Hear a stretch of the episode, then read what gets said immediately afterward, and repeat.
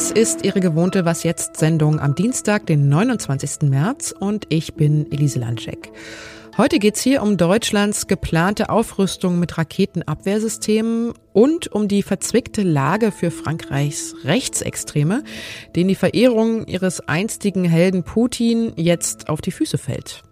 Und Sting packt aus gegebenem Anlass wieder einen alten Song aus. Aber jetzt kommen erstmal die Nachrichten. Guten Morgen, ich bin Christina Felschen. Die G7 wollen Putins Forderung nicht akzeptieren, russisches Gas in Rubel zu bezahlen. Für den Fall eines Lieferstopps sei man vorbereitet, teilte Wirtschaftsminister Robert Habeck im Namen der Staatengruppe mit, in der Deutschland momentan den Vorsitz hat. Der Kreml reagierte prompt. Keine Bezahlung, kein Gas, ließ die Regierung über Sprecher Dmitri Peskov antworten. Sie sehe sich nicht als Wohltäter. Der Putin-Vertraute warf dem Westen vor, einen totalen Wirtschaftskrieg gegen Russland entfesselt zu haben. Heute sollen Vertreter Russlands und der Ukraine erneut zusammenkommen, um über einen Waffenstillstand zu verhandeln. Russland fordert unter anderem die Neutralität der Ukraine, also das Versprechen, nicht der NATO beizutreten. Dies solle gründlich geprüft werden, sagte der ukrainische Präsident Zelensky im Vorfeld. Vor dem persönlichen Treffen in Ankara sorgte ein Bericht des Wall Street Journal über mutmaßliche Vergiftungssymptome nach bilateralen Gesprächen Anfang März für Aufsehen. Demnach sollen zwei ukrainische Unterhändler und der an den Verhandlungen beteiligte russische Milliardär Roman Abramowitsch Vergiftungserscheinungen aufgewiesen haben.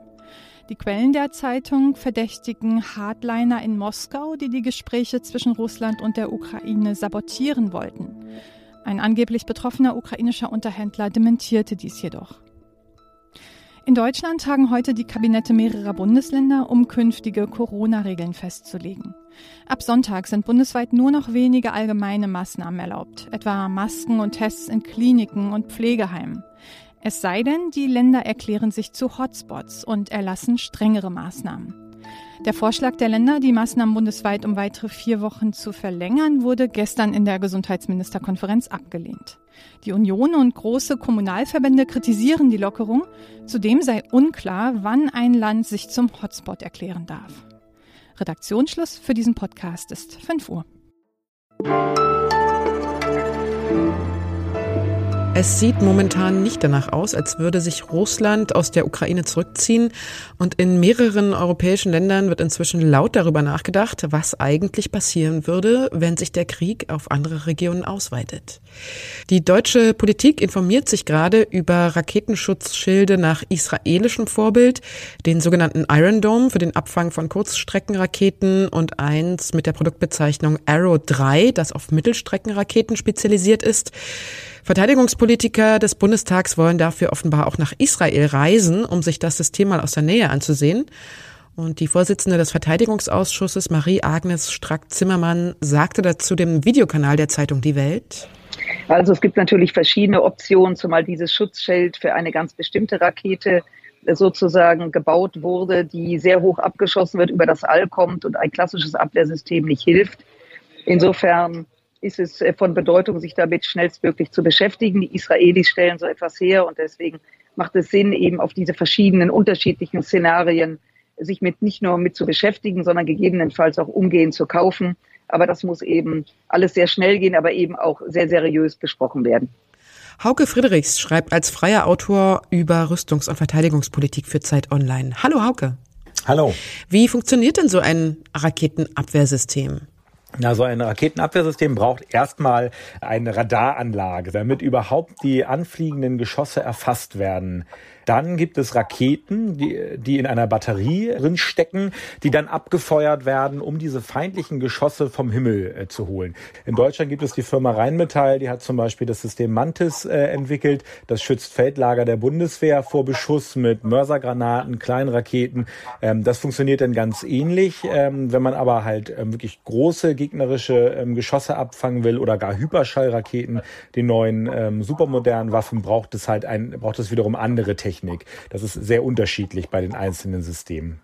Das heißt, so dieses eine Raketenabwehrsystem Arrow 3 würde gar nicht ausreichen. Das ist korrekt. Ähm, und man muss auch darüber sprechen, ob wir Arrow 3 überhaupt brauchen, denn die Bundeswehr verfügt über Patriot-Systeme. Das ist von einem amerikanischen Hersteller ein älteres, ein anderes System, hat aber bereits im vergangenen Jahr die Modernisierung beschlossen und in den USA auch schon angefragt, ob man einfach neuere Raketen dafür kriegt. Das ist auch alles sehr teuer. Diese 50 Raketen werden 400 Millionen Dollar mindestens kosten. Und da hat man ja nur die Raketen, noch nicht die Abschusseinrichtung, noch nicht die Radaranlagen, die man braucht. Ähm, die kolportierte Zahl von zwei Milliarden, die in der deutschen Presse zu lesen war, für so ein Abwehrsystem ist also wirklich Humbug. Das wird viel mehr kosten. Da werden auch die 100 Milliarden, die ja auch für andere Dinge noch gebraucht werden, zum Beispiel von der Bundeswehr, nicht reichen. Muss ja noch aufgestellt werden an verschiedenen Standorten. Soldaten müssen daran ausgebildet werden. Das geht auch nicht so, dass man das von der Stange kauft und das ab morgen dann zum Schutz Deutschlands bereitstünde. Experten, die ich gehört habe, reden bei Eigenentwicklung von bis zu 15 Jahren, bis es steht. Und wenn man das kauft, halt von mehreren Jahren, bis es wirklich einsatzbereit ist. Was bedeutet das denn jetzt, dass das Verteidigungsministerium offenbar über den Kauf so eines Abwehrsystems nachdenkt oder mehrerer Systeme. Frau Strack-Zimmermann hat ja gerade auch nochmal betont, dass es schnell gehen müsste. Rechnet man denn wirklich damit, dass in Deutschland Raketen fallen könnten? Ähm, damit muss man einfach rechnen und es ist auch absolut richtig, dass ein solches System beschafft wird, weil es eine Fähigkeitslücke bei der Bundeswehr gibt und dass wir halt in dem Bereich wirklich was machen müssen, das steht außer Frage.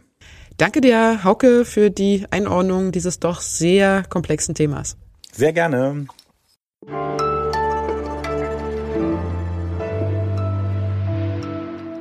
Und sonst so? In Europe and America, there's a growing feeling of hysteria. Conditioned to respond to all the threats and the rhetorical speeches of the Soviet.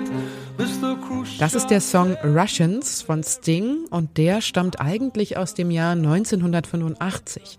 Also aus der Zeit des Kalten Krieges, wo die Angst um eine nukleare Bedrohung lange allgegenwärtig war und die Sowjetunion im Westen als das Böse galt. Sting bezog aber schon damals in Russians keine Seite. Er appellierte für den Frieden und zwar für alle Menschen. Jetzt hat Sting den Song neu veröffentlicht, zusammen mit ukrainischen Cellisten.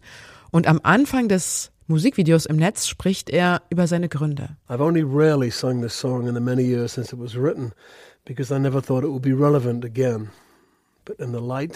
Sting sagt hier, er habe den Song in den letzten Jahren kaum gesungen, weil er eben nicht dachte, dass der nochmal relevant werden würde. Aber jetzt, so sagt es Sting weiter, angesichts der blutigen und bedauerlich fehlgeleiteten Entscheidung eines Mannes sei dieser Song wieder einmal ein Plädoyer für gemeinsame Menschlichkeit. In der Nachricht teilt Sting außerdem eine Adresse in Polen mit, an die seine Fans Medizin oder Lebensmittel spenden können. We all of us love our children. Stop the war. What might save us, me and you, is that the Russians love their children too.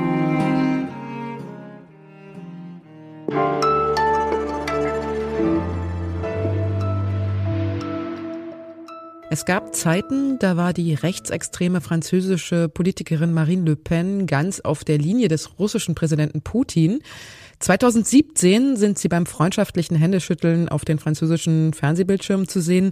Eine russische Bank finanzierte ihr den Wahlkampf damals. Und auch in diesem Jahr hat Le Pen Flyer drucken lassen, auf denen sie zusammen mit Putin zu sehen ist. Das war allerdings vor Russlands Einmarsch in die Ukraine und jetzt ist es zu spät. Die Flyer sind verteilt. Fast die ganze Welt verurteilt Putin und Marine Le Pen bemüht sich um Schadensbegrenzung. Auch der ebenfalls rechtsextreme Kandidat Eric Seymour, der zurzeit in den aktuellen Umfragen auf Platz 4 liegt, träumte in einer Rede von 2018 mal von einem französischen Putin, also von einem Autokraten nach russischem Vorbild für Frankreich. Jetzt ist von dieser Träumerei gerade nicht mehr viel zu hören. Annika Jöres ist freie Autorin und schreibt für die Zeit aus Südfrankreich. Hallo Annika. Ja, hallo. Wie verhalten sich Le Pen und Seymour denn jetzt? Haben sie jetzt plötzlich eine ganz andere Haltung zu Russland? Ja, absolut. Also die haben jetzt beide so das Wording für sich gefunden. Putin von heute wäre nicht mehr derselbe wie noch vor ein paar Jahren, als sie ihn so angehimmelt haben. Und ähm, versuchen jetzt also ein bisschen auf Distanz zu gehen zu dem Mann, den sie eigentlich ja immer nur bewundert haben. Ne? Also für die Rechten in Frankreich, ebenso für andere Rechte in Europa auch, war er halt der Mann, der sozusagen ein christliches Abendland verkörperte und gegen Islamisten sozusagen zu Felde zog. Das war so die Geschichte, die hier erzählt wurde. Hm. Wie sieht diese Kehrtwende aus? Also erstmal haben sie natürlich beide den Krieg äh, verurteilt, aber sie sagen halt auch, dass sie ihn nicht mehr unterstützen und dass sie seine Politik falsch finden. Marine Le Pen sagt, dass sie augenblicklich jetzt kein Geld äh, annehmen würde. Und was aber eigentlich noch schwieriger ist in dieser Situation, ist ihr Umgang jetzt mit den Flüchtlingen, weil natürlich haben beide ein absolut rechtsextremes Programm, was Migration angeht. Also beide, sowohl Seymour als auch Le Pen, versprechen, die Migration, die Einwanderung nach Frankreich sozusagen auf Null zu drücken und haben jetzt natürlich angesichts der großen Anteilnahme auch von Franzosen, die hier, die hier so, so groß ist wie, wie in Deutschland, auch zugesagt, ukrainische Flüchtlinge aufzunehmen. So, das ist in ihrem Programm eine absolute Kehrtwende.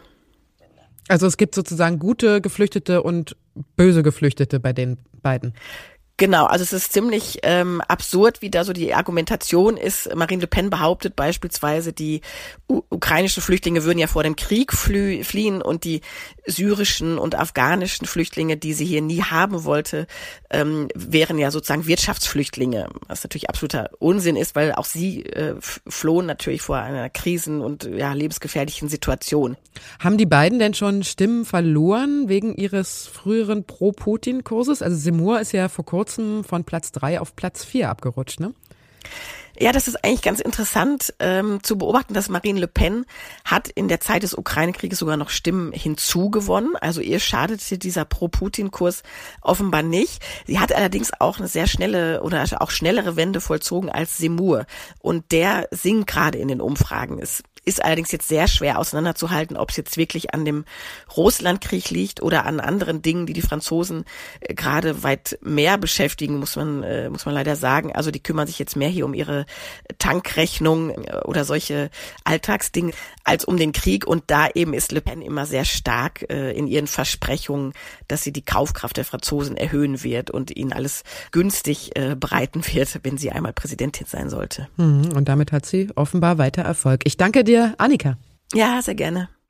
Das war die Was jetzt morgen Sendung. Sie können heute noch das Update mit meiner Kollegin Munja Mayborg hören.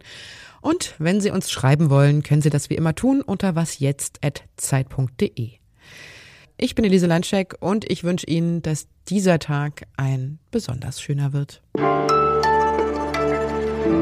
Du klingst ganz schön angeschlagen heute. Was ist los mit deiner Stimme?